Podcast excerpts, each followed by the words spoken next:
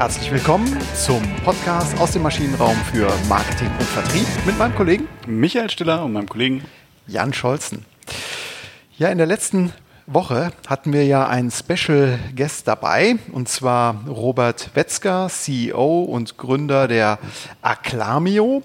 Und äh, wir sind ganz froh, er ist wieder da. Ja. Herzlich willkommen. Schönen guten Abend. Ja, guten Abend. Ähm, wir strahlen ja immer sonntags um zwei aus. Also, äh, aber jetzt ist die Katze aus dem Sack. Jetzt wissen es alle, dass wir. es ist gar nicht mal, live. Es ist gar nicht live und wir machen es manchmal auch abends, die Aufnahme. Okay, prima. Super, dass du wieder dabei bist. Ähm, in der letzten Woche ging es ja um das Thema Empfehlungsmarketing äh, von Freunden empfohlen, so hieß die Folge. Und äh, die heutige Folge heißt für Freunde umgesetzt Empfehlungsmarketing. Also worum geht es eigentlich? Wie macht man das Ganze? Genau.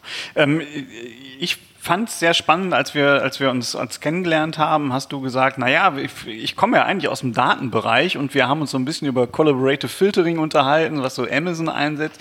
Und du kommst ja eher aus so einer datengetriebenen Ecke. Ähm, und, und die, die Kombination jetzt mit Empfehlungsmarketing, ich glaube, das hat dann auch ganz viel damit zu tun, wie man es denn vernünftig implementiert, aus eurer Sicht zumindest, oder? Ähm, ja, also, also wir verfolgen inzwischen sehr datengetriebene Ansätze. Ähm, vielleicht zu meinem Hintergrund, also ich habe ähm, mein, mein Doktor, ich habe sehr viel Zeit an der Uni verbracht, ich habe auch noch meinen Doktor gemacht ähm, und er ist sehr spät gegründet deshalb. Und mein Doktor war in äh, Empfehlungsalgorithmen. Mhm. Ähm, also die Dinge, wie du gerade gesagt hast, kollaboratives Filtern, die zum Beispiel bei Amazon sagen, diese Artikel könnten dir auch gefallen für bestimmte ähm, Daten. Ähm, und so war dieses Empfehlungsthema schon immer da. Ähm, ja, und wir sind aber dann eigentlich den umgekehrten Weg gegangen. Also wir sind eigentlich Richtung HI gegangen, von der AI weg, ähm, Richtung Human Intelligence, ähm, weil wir haben Gibt's. wirklich gesagt, äh, ja, also wir versuchen sie zu incentivieren. Sehr gut.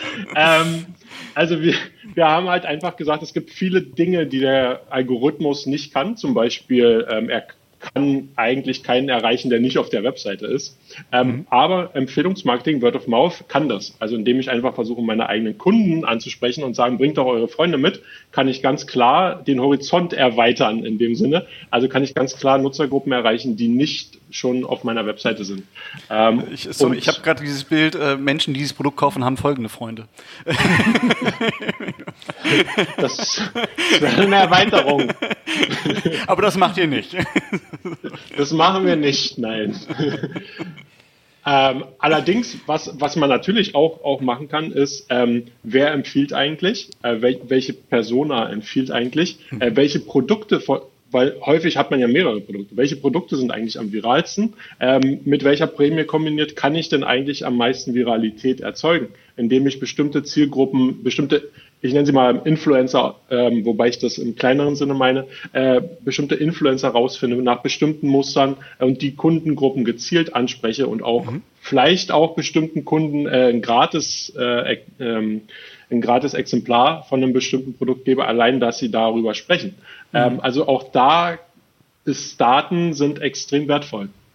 Okay. Jetzt keine Überraschung, aber ähm, auch in diesem Bereich ohne Daten ähm, trifft man viele falsche Entscheidungen.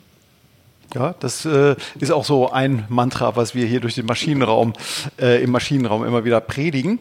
Ähm, aber wir wollten ja in dieser Woche nochmal einsteigen in die Umsetzung. Dafür ähm, mhm. vielleicht für die Hörerinnen und Hörer, die beim letzten Mal ähm, die letzte Folge noch nicht gehört haben, also Empfehlungsmarketing wirkt. Ähm, ähm bis zu 20, äh, Entschuldigung, zwischen 20 und bis zu 50 Prozent aller Kaufentscheidungen werden durch Weiterempfohlen, äh, Weiterempfehlungen generiert.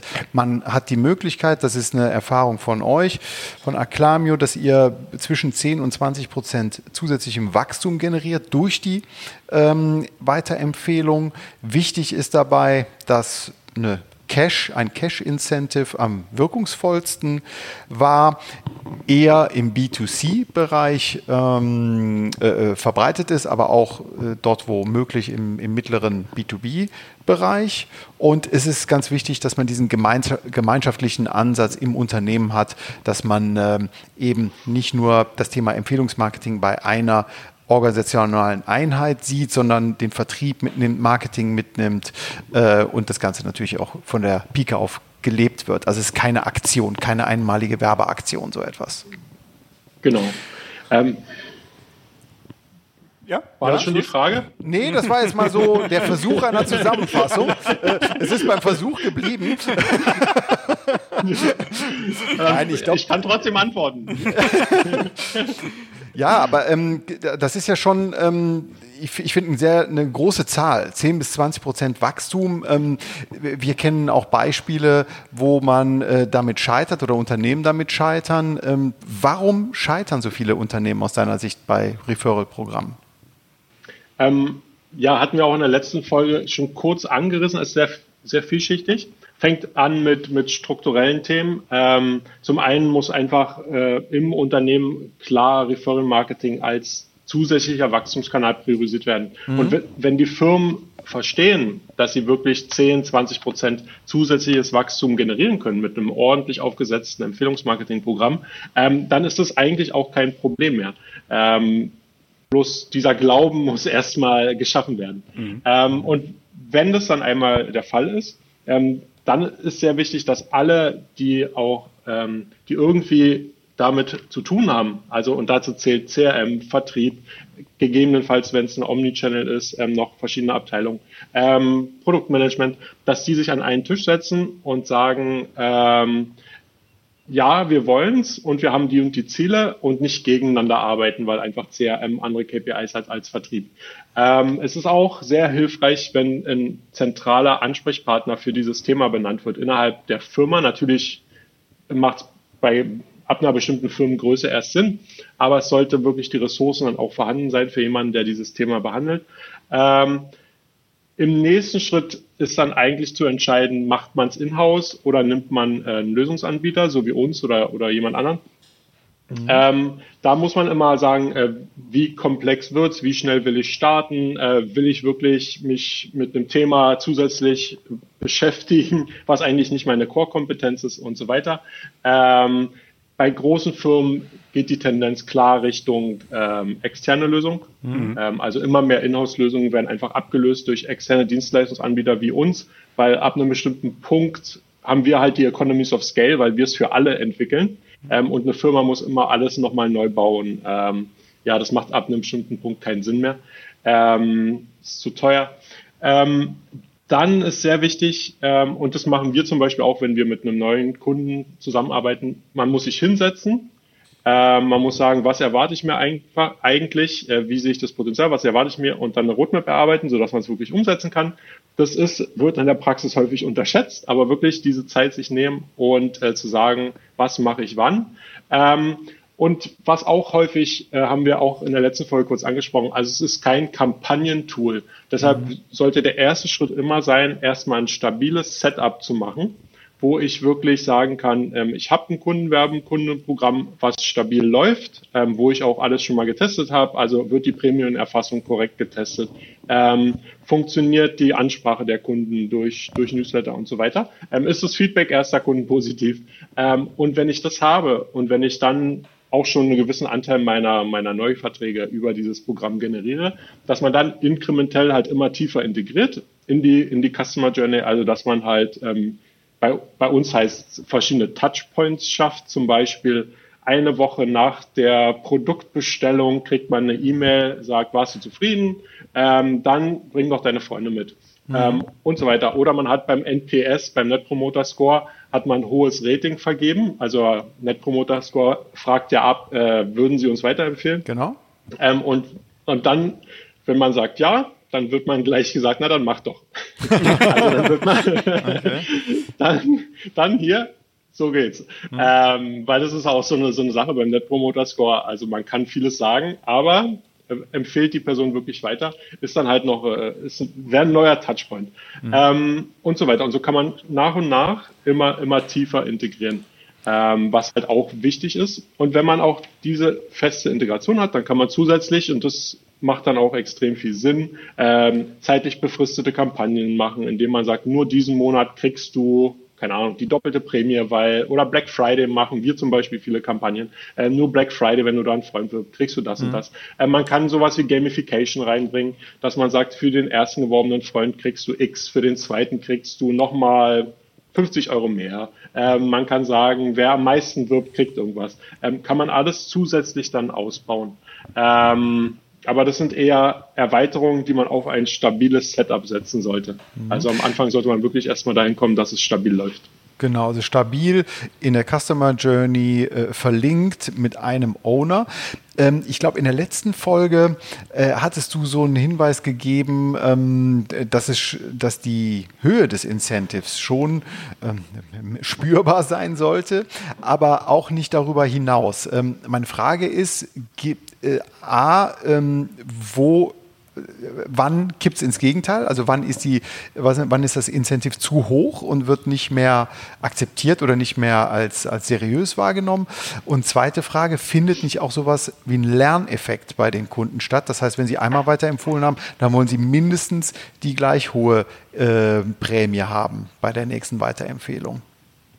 Ähm, genau, also der Lerneffekt findet auf jeden Fall statt. Man muss auch ähm, die Competition ein bisschen berücksichtigen, weil wenn man, sagen wir mal, als Energieanbieter deutlich weniger Werbe Werbeprämie gibt als der äh, Wettbewerber, das ist natürlich kein gutes Zeichen. Mhm. Also dann scheint man sich selber nicht als gleichwertig von der, von der Prämie her ähm, zu betrachten. Und was war die Frage? Entschuldigung. Äh, genau, genau. Also okay, also, also es muss irgendwie marktgerecht sein. Das war äh, die, und die erste Frage äh, war, wann kippt es ins Gegenteil? Ach so. Ne? Also wann, ähm, was, wann ist es, äh, ist es zu viel des Guten? Also das muss man, ja, also, also es gibt die Tendenz, also dass man ab einer bestimmten, dass es irgendwann gesättigt ist. Also es, es führt nicht mehr zu zusätzlich mehr Empfehlungen ab einem bestimmten Betrag. Okay. Es hängt sehr vom jeweiligen Szenario ab. Ähm, was wir immer empfehlen, ist ähm, bestimmte Annahmen, also also zu testen einfach. Mhm. Ähm, also, also wir sagen halt generell, lass doch diesen Monat mal diese Prämie versuchen und im nächsten Monat okay. machst du eine Kampagne mit zweimal der Prämie ähm, oder anderthalb mal der Prämie. Und so kannst du halt über die Zeit herausfinden, ähm, was die ideale Prämienkonfiguration ist. Mhm. Und es ist ja nicht nur der Cash-Betrag. Man kann ja auch sagen, die Prämie muss immer geteilt werden, 50, 50. Oder man sagt irgendwas anderes dazwischen. Oder man macht, äh, also man kann sehr viel ausprobieren. Ähm, es ist unserer Erfahrung nach, gibt es diese Tendenz, also dass es irgendwann saturiert, also dass es keine zusätzliche Empfehlung mehr gibt ab ja. einer bestimmten Prämienhöhe. Aber man muss halt pro, für jeder muss für sich selber rausfinden, wann es in etwa ist. Also ich kann nicht jetzt out of the box sagen, welcher Wert es mhm. allgemeingültig sein sollte. Geht, geht ihr da ins AB-Testing? Also, ähm, ja. also, oder ist es wirklich nur mal zeitlich versetzt? Also ich mache eine Kampagne genau. mit der Höhe oder äh, mache ich. Also, also genau, wir haben dieses, wir haben dieses zeitlich versetzte AB-Testing. Mhm. Ähm, wir haben auch parallele AB-Tests, die gleichzeitig laufen. Man muss aber sagen, ähm, man fängt sich sehr viel Probleme, also man muss sehr vorsichtig sein, wenn man parallel verschiedene Konfigurationen laufen lässt, weil man hat dann im Customer Support rufen Leute an und sagen, wo ist meine Prämie? Man weiß aber nicht genau, ob die A oder B waren und so weiter. Mhm. Also das hat sehr viele Implikationen, weshalb wir diese zeitliche Versetzung für diese Prämienkonfiguration bevorzugen. Allerdings äh, machen wir sehr viel AB-Tests um generell in der Ansprache. Also wie spreche ich Personen äh, oder, oder meine, meine Kunden ideal an? Ähm, an welchen Punkten? Ähm, wie kann ich die, die UX optimieren? Da machen wir sehr viel parallele AB-Tests, ähm, weil einfach ja, da ist auch nicht das Risiko, dass die Kunden stark verwirrt werden, weil sie halt sehen immer dieselbe Version. Aber ähm, mit den Prämien muss man ein bisschen vorsichtiger sein. Kann man testen, aber man sollte die Nebeneffekte nicht vernachlässigen. Mhm. Du hast in der, in, der, in der letzten Woche auch davon gesprochen, dass es ja stark äh, von den Personas abhängt. Also wem biete mhm. ich jetzt eigentlich was an? Äh, wie kriegt wie kriegt das Unternehmen das denn raus? Also A, mit eurer Hilfe oder, äh, oder müssen die schon genau wissen, ähm, die und die Personas, dem möchte ich eigentlich einen, einen Incentive geben? Wie, wie macht ihr das? Ähm, wie geht ihr da vor? Also wir gehen in der Regel gehen wir so vor, dass man am Anfang versucht, allen den gleichen Incentive zu geben, einfach um eine Lernmenge zu schaffen mhm. ähm, und dann zu sehen, welche Personen am ehesten aktiviert werden. Ähm, generell muss man aber sagen, ähm, dass bei vielen Firmen, mit denen wir arbeiten, ähm, einfach noch nicht diese, diese grundlegende Datenbasis da ist, ähm, dass wir schnell ähm, Kampagnen optimieren können anhand von bestimmten Kriterien mit den Kunden, ähm, da fehlt wirklich teilweise noch die Infrastruktur beim Kunden, der wirklich sehr viel, also wo wirklich noch nicht viel über den Kunden bekannt ist und so weiter. Das bauen wir dann teilweise erst auf, indem wir gucken, ach, wer, wer ist denn hier aktiv, ähm, welches Produkt empfiehlt er häufig und so weiter. Aber es dauert dann deutlich länger, als wenn wir gleich mit dem Kunden kooperieren können, was immer noch die Ausnahme ist. Ganz einfach, weil die ähm, ja, weil dieses Datenthema immer noch, äh, da wird sehr gern drüber gesprochen, aber in der Praxis gibt es sehr wenig Firmen, die wirklich zentral ihre Daten an einem Ort haben und dann auch zugänglich äh, machen können ähm, für dieses Aussteuern. Ähm, da ist noch sehr viel Arbeit zu tun. Mhm. Habt ihr auch in, in dem Bereich schon mal festgestellt, weil das kann ich mir auch vorstellen, dass, dass man da in so einen Missbrauchsfälle auch reinläuft, also wo, wo Leute dann äh, so halb professionell in diesen Empfehlungsprogrammen dann quasi unterwegs sind? Ich meine, das ist ja eigentlich das typische Prinzip von Strukturvertrieb. Ne? Ähm, also, also Fraud an sich ist ein, wie auch immer definiert, ist ein sehr wichtiges Thema. Natürlich, also ich, ich habe gesagt, dass wir vorrangig Cash-Prämien machen. Mhm. Ähm, nicht immer, also manchmal kann auch sein, dass eine andere Prämie sinnvoller ist, aber wir machen vorrangig Cash-Prämien. Ähm, und das in der Regel, die Prämie bei uns zum Beispiel ist zwischen 80 und 100 Euro im Durchschnitt. Mhm. Ähm, das heißt, da ist schon eine Incentivierung da. Und ähm, da gibt's also ich will jetzt nicht genau erklären, welche Fraud Cases es gibt, ja, ähm, aber ähm, es ist extrem wichtig, sich auch Gedanken zu machen, schon im Setup der, ähm, der Programme, ähm, wie kann man Fraud verhindern. Äh, sehr wichtig ist, Prämien werden zum Beispiel bei uns erst ähm, bestätigt, wenn auch wirklich Umsätze fließen. Mhm. Ähm, und in der Regel mehr Umsätze, als die Prämie hoch ist. Mhm. Das hat bestimmte Nebeneffekte, wie dass halt der Kunde ähm, paar Monate im Worst Case auf seine Prämie warten muss. Mhm. Ähm, aber dafür ist die Prämie halt höher. Ähm, mhm. Wenn er nur einen Monat warten müsste, hätte er deutlich weniger Prämie dafür. Ähm, und, und solche Sachen muss man halt schon im Setup ähm, richtig machen, ja. weil wenn man zum Beispiel Prämien sofort bestätigt, wie im Affiliate-Marketing im Prinzip äh, oder in anderen Marketingformen, äh, dann wird man sehr, sehr kurzfristig sehr gute Zahlen haben, aber langfristig nicht äh, das Programm abschalten müssen. Mhm. Weil einfach sehr viel Fraud dabei ist. Ja, klar. Okay. Habt ihr auch schon äh, Erfahrungen sammeln können, ob durch Empfehlungsmarketing, ob ich dadurch auch wertvollere Kunden bekomme? Das eine ist ja, ich kriege Kunden on top, aber das andere ist auch, habe ich auch wertvollere, weil loyalere Kunden dabei? Ähm, ja, also, also wir haben für, für unsere Kunden haben wir es mal untersucht und da, wo wir die Daten hatten, kommen wir so auf etwa 20 Prozent ähm, höheres äh, Lifetime Value. Okay. Ähm, also, mhm. also ist aber je nach Industrie kann es auch variieren, aber wir kommen im Durchschnitt auf, auf 20 Prozent höheres Lifetime Value. Und was man auch nicht unterschätzen darf, Kunden, die geworben wurden, haben eine deutlich höhere Wahrscheinlichkeit, wieder selber Werber zu werden. Ganz einfach auch, weil sie durch das Programm einmal durchgelaufen sind und wissen, das existiert ein Programm. Aber, mhm. also ist auch ein ganz normaler Nebeneffekt, sodass, wenn man das mit ins Lifetime Value reinrechnet, ähm, und dann noch berücksichtigt, dass geworbene Kunden in der Regel deutlich weniger kosten, ähm, dann ist der Effekt auf, auf, mein, ähm, auf meinen Umsatz ähm, nochmal deutlich höher als diese 10, 20 Prozent, von denen wir am Anfang gesprochen haben. Ähm, ja, ganz einfach, weil mhm. zum einen sind sie mehr wert und zum anderen sind sie nochmal viraler ja. ähm, sodass diese 10, 20 Prozent eigentlich dann 30, 40, 50 Prozent werden können. Mhm.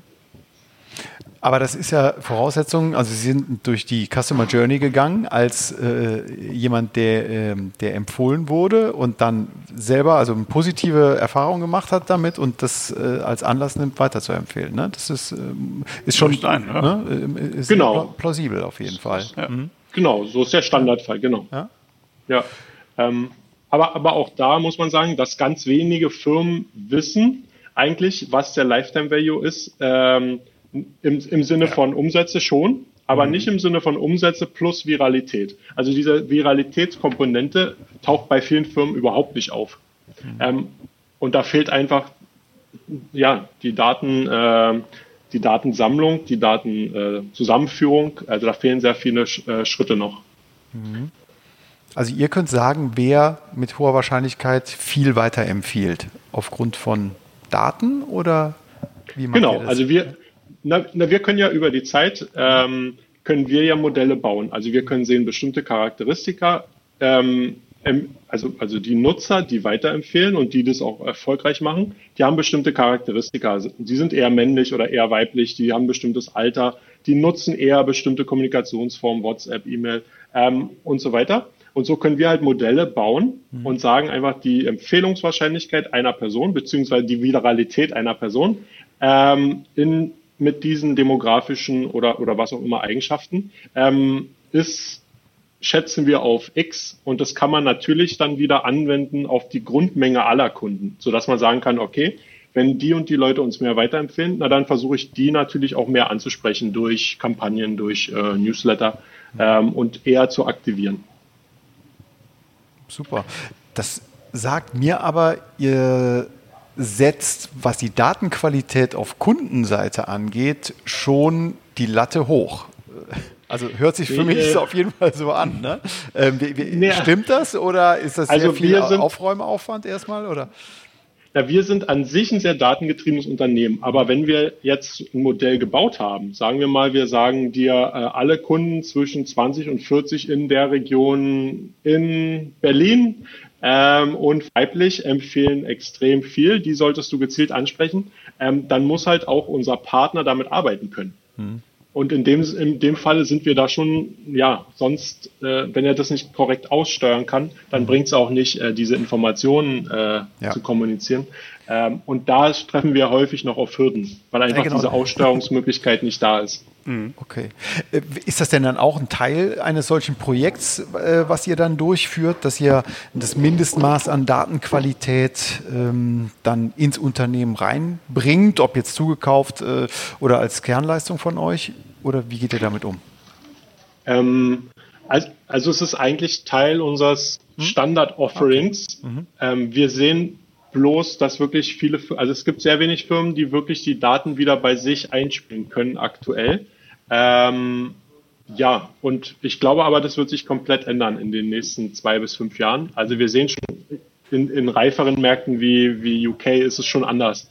Also da gibt's zentrale ähm, Data Management Plattforms, äh, DMPs und so weiter, ähm, wo wirklich Zentraldaten da sind. Okay. Ähm, ja. Ich habe noch eine langweilige Frage äh, für alle. eine langweilige oder zumindest eine nervige Frage. Ähm, Thema Datenschutz. Also ne, ja. das Einspielen UK ist sicherlich, ähm, glaube ich, so habe ich kenne ich es zumindest aus meinem alten Leben ähm, deutlich äh, risikofreudiger, als man das vielleicht in Deutschland ist. Äh, welche Rolle spielt der Datenschutz bei euch und für euch in so einem Projekt? Also ich würde nicht sagen, dass UK risikofreundlicher ist. Nee? Inzwischen nicht, ist das nicht? nicht mehr so. Nee. Okay. Ähm, also, also Datenschutz ist natürlich essentiell. Und wenn ich sage, wir spielen Daten ein, dann sind es halt Modellierungsdaten. Also okay. Daten, die einfach sagen, bestimmte Segmente sind affiner für äh, mhm. Empfehlungen als ja. andere Segmente. Mhm. Ähm, wir würden ja ohne die entsprechende Vertragslage nie äh, personenbezogene Daten äh, ja, einspielen. Ähm, das ist auch sehr, sehr wichtig. Ähm, ja, also das ist aber auch Teil unserer, unserer Dienstleistung, weil auch die Rechtslage ändert sich ja fließend.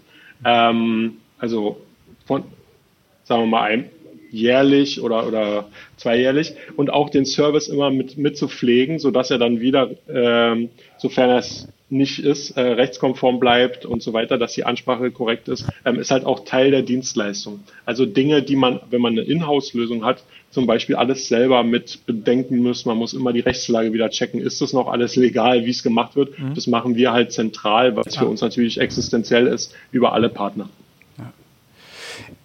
Eine Sache haben wir noch gar nicht besprochen. Ähm, also wir haben, glaube ich, noch ganz vieles nicht besprochen. Das ist so mein, mein Gefühl gerade. Aber eine ja. Sache, Vielleicht kannst du einmal genau beschreiben, wie macht ihr denn eigentlich ein Referral-Programm? Das haben wir nämlich echt noch gar nicht besprochen. Stimmt, Mir fällt das gerade so ein, hier der Christoph, mein, mein, mein Kollege hier, ähm, der hat gesagt, wie, du redest mit, mit, mit Acclamio, super, äh, da habe ich doch letztens auch so ein Referral-Programm mitgemacht. Ähm, der war mhm. übrigens ganz begeistert. Aber vielleicht kannst du noch mal mit besseren, mit eigenen Worten schildern, wie macht ihr es eigentlich genau? Wie sieht das aus? Ja. Ähm, na, zum, zum einen, also bauen wir im Prinzip das komplette Programm für den jeweiligen Partner. Es sieht aus also gebrandet natürlich auf den Partner. Ähm, das sind diese Kundenwerben-Kundenportale. Da können Nutzer sich dann anmelden zum Programm, können ihre Einladelinks oder QR-Codes oder was auch immer äh, gerade äh, angeboten werden soll, generieren, äh, sehen, welche Prämien sie generiert haben und so weiter. Diese Portale bauen wir komplett äh, für den Partner und der Partner kann dann diese Portale nehmen und in seine Webseite reinpacken, ähm, so, so dass er dann sagen kann, ich habe jetzt ein Programm und er kann es halt in seinen Newsletter verlinken. Ähm, und das ist die Online-Version. Äh, wir machen natürlich auch Omnichannel. Also das heißt, wir sind auch in Callcentern integriert, wir sind in Shops mhm. integriert. Das heißt, ich kann in den Shop gehen und sagen, ich bin geworben worden, hier ist mein Werbecode und dann wird auch alles abgewickelt. Ähm, und ich kriege genauso als Werber meine Prämie, als hätte mein Freund online bestellt. Ähm, und wir nehmen halt den Firmen dieses, diese ganze Komplexität ab. Und zusätzlich, was auch sehr wichtig ist, ähm, wir bieten halt ähm, den gesamten Service drumherum. Das heißt, wir machen Customer Support. Falls irgendwas nicht funktioniert hat, rufen die Kunden bei uns an ähm, und nicht bei dem jeweiligen Partner. Ähm, wir machen dieses Analytics-Thema. Wir gucken uns, ähm, wenn es gebucht, wenn es dazu gebucht wird, wir gucken uns halt genau an, welche Daten liegen vor, wen kann man gezielt ansprechen, welche ähm, Nutzergruppen, ähm, wie kann man AB-Tests laufen lassen und so weiter. Das kommt halt noch alles äh, dazu. Wir machen Fraud Protection, ist halt auch eine Serviceleistung, die wir zum Beispiel machen, ähm, weil wir es halt zentral über alle machen. Ähm, was den großen Vorteil hat, dass wir über einzelne Kunden gegebenenfalls mehr Daten haben, weil sie in verschiedenen Programmen schon aktiv waren. Mhm. Und ihr, ihr klingt euch aber auch in die, in die Bestellstrecke mit rein. Ne? Also äh, genau. das zumindest hat, hat Christoph mir berichtet, dass er halt äh, einen Vertrag abgeschlossen hat oder eine, eine Leistung gebucht hat und dann kam aber, empfehle diese Leistung auch einem Freund und klicke hier auf diesen Link. Mhm. Ähm, genau, also wir kriegen von unseren Partnern in der Regel in Echtzeit, manchmal ein bisschen verzögert, ähm, kriegen wir mit, dass über einen Empfehlungslink oder über einen Code was bestellt wurde und mhm. können so automatisch die Prämie gut schreiben. Ähm, okay. Genau. Also das ist sehr automatisiert. Ja, weil manchmal, wir, man muss ja auch sagen, wir haben ja mit Tausenden, manchmal Zehntausenden Prämien mit einem Monat oder Neuverträgen im Monat pro Partner zu tun. Das muss auch automatisiert funktionieren. Ja, ja. Ähm, da kann man nicht mehr CSV-Dateien äh, mit irgendwelchen ja, genau. Bestellnummern hin und her schicken. Nee, nee, nee, das funktioniert nicht. Genau. Peter, hast du schon ja. die Kaffeemaschine rausgeschickt? Ja, genau. ja, genau. genau. Prima. Vielleicht noch eine letzte Frage, die vielleicht den einen oder anderen Hörer auch noch ähm, interessieren könnte. Äh, das Thema Wachstum spielt eine Rolle, Customer Lifetime Value. Ähm, wie viel ähm, ja, was kostet so ein Umsetzungsprojekt? Wie viel muss man in die Hand nehmen, wenn man das bei euch oder ich sag mal im Markt der Empfehlungsmarketeers ähm, sich auf so ein Projekt einlässt für, für drei Monate, für ein halbes Jahr? Kann man das überhaupt pauschal sagen, dass das irgendwie eine Geschichte ist, die, die prozentual äh, vom, vom Umsatz mhm. läuft oder wie, wie, wie, womit seid ihr da konfrontiert? Also da gibt es verschiedene Modelle, ähm, auch in der, in der Komplexität der Lösung. Also es gibt sehr, sehr einfache äh, Lösungen, ja, die fangen bei, bei dreistelligen Beträgen im Monat an. Ähm, bei uns wird es dann schon ein bisschen teurer, weil wir uns auch an Enterprise-Kunden richten. Also bei, bei uns fängt es dann schon so ab 3000 Euro an im Monat. Ähm, und ähm, wir nehmen zusätzlich, ähm, 3000 Euro ist für die meisten Kunden, mit denen wir arbeiten, noch nicht wirklich viel Geld. Aber wir nehmen zusätzlich noch eine, einen Performance-Anteil. Das heißt, jedes Mal, wenn wir erfolgreich dazu beigetragen haben, dass äh, ein Kunde geworben wurde, kriegen wir zusätzlich nochmal eine Gebühr. Ähm, wir gehen also mit ins Risiko, weil ja, wir haben einfach die Erfahrung gemacht, ähm, wir wissen, wie man es ordentlich aufsetzen kann. Ähm, und es ist für uns eigentlich kein Risiko, mit ins Risiko zu gehen, weil wir einfach wissen, wie man es wie man's aufsetzt. Ähm, und, und ja, aber für den jeweiligen ähm, Partner, mit dem wir arbeiten, ist es natürlich in dem Sinne risikolos, weil er nur bezahlt, wenn es wirklich funktioniert. Ähm, und damit haben wir sehr gute Erfahrungen gemacht mit diesem hybriden Modell. Mhm. Ähm, aber am Markt gibt's alles. Also es gibt okay. sehr unterschiedliche äh, Variationen. Super. Ja, mit Blick auf die Zeit haben wir äh, wieder schon über der magischen Grenze von äh, 30 Minuten hier äh, miteinander gesprochen. Sehr, sehr interessant. Es könnte noch lange so weitergehen. Ich glaube, äh, kommen wir vielleicht mal zu einem Fazit der heutigen Folge. Es ging ja um das Thema äh, Umsetzung eines Empfehlungsmarketings und Prio Nummer eins oder Punkt Nummer eins war die Prio. Genau, die Priorisierung eben. Äh, welchen, Stel welchen Stellenwert hat das Referral-Programm in der Customer Journey? Also nicht als Aktion, sondern wirklich verortet als Teil der Kundenreise mit, mit vielen äh, mit allen Beteiligten, äh, mit allen Beteiligten, das ist wichtig. Weg vom Silo-Denken. Weg vom Silo-Denken. Das funktioniert ja. nur, weil es halt, es ist ja auch wirklich genau in der Schnittstelle, ne? zwischen, zwischen Akquise, äh, Kundenbindung, äh, es hängt ja überall dazwischen. Genau. Genau. Thema AB-Testing, also welches, welche Form der Weiterempfehlung wirkt. Ähm, da hatte ich mir aufgeschrieben, eher zeitlich nacheinander als parallel, um keine äh, äh, Komplexität mit reinzubringen. Ähm, Betrug verhindern, das ist auch ganz wichtig, ähm, weil natürlich da, wo Geld lockt, äh, dass äh, vielleicht auch Begehrlichkeiten weckt bei mhm. Ähm, äh, Menschen, die nicht immer fair spielen. Ähm, genau. Das war es äh, von meiner Seite, was ich mir hier aufgeschrieben hatte. Kontinuität ist, glaube ich, noch ein Ach, wichtiger richtig. Punkt. Äh, das ist, es ist nicht eine Einmalkampagne mit einem kleinen Shop mit Kaffeemaschinen, sondern es ist halt äh, schon ein kompletter Vertriebskanal, als den man ihn sehen sollte. Genau. Okay, super. Haben wir was Wichtiges vergessen, Robert? Nein, auch, auch diesmal scheint mir alles dabei gewesen zu sein. Ja, super. Ja, dann sagen wir ganz, ganz herzlich Dankeschön für die Zeit, die du dir heute und auch letzte Woche genommen hattest, Dr. Robert Wetzger Danke euch. von Acclamio. Vielen Dank nochmal. Und äh, jetzt ist, ich kann nicht anders, aber e, empfiehl uns bitte weiter. das werde ich auf jeden Fall machen. Sehr schön. Okay. Dank dir. Preise habe ich ja schon genannt. das wäre jetzt, okay, okay. An dieser Stelle brechen wir ab. Vielen Dank. Tschüss. Bis dahin. Alles klar, sehr gerne. Tschüss. Tschüss.